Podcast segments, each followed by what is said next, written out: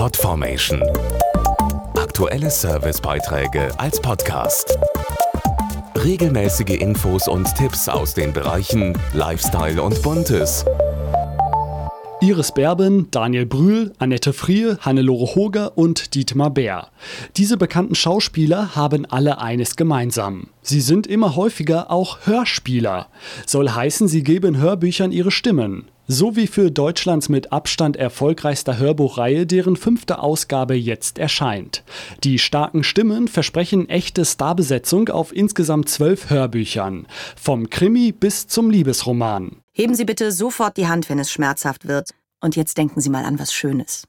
Weil es sich anbot, dachte ich an Jakob.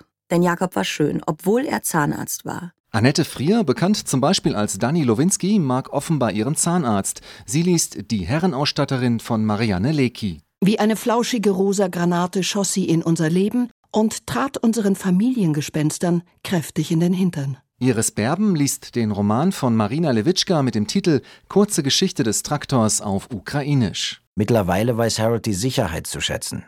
Manches Mal sogar den Einklang mit sich selbst. Ich bin Harold. Was kann ich für Sie tun? Benno Fürmann liest Harold. Das Buch stammt von einem anonymen Autor namens Einzelkind. Drei Beispiele der insgesamt zwölf Schauspielpromis, die in der neuen Starke Stimmen Hörbuchedition zu Wort kommen.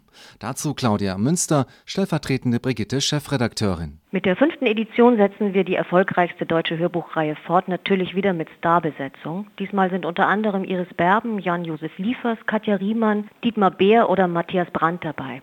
Sie nehmen uns mit auf einen Streifzug durch die schönsten Werke, eine bunte Mischung und Themenvielfalt, also von Krimi über Thriller und Erzählung bis zur Liebesgeschichte. Und als Besonderheit steckt in der starke Stimmenbox noch ein Bonushörbuch. Andrea Sawatzki liest Garou von Leonie Swan. Der Garou rollte sich tief in seinem Inneren zu einem satten, zufriedenen Knäuel zusammen und schlief.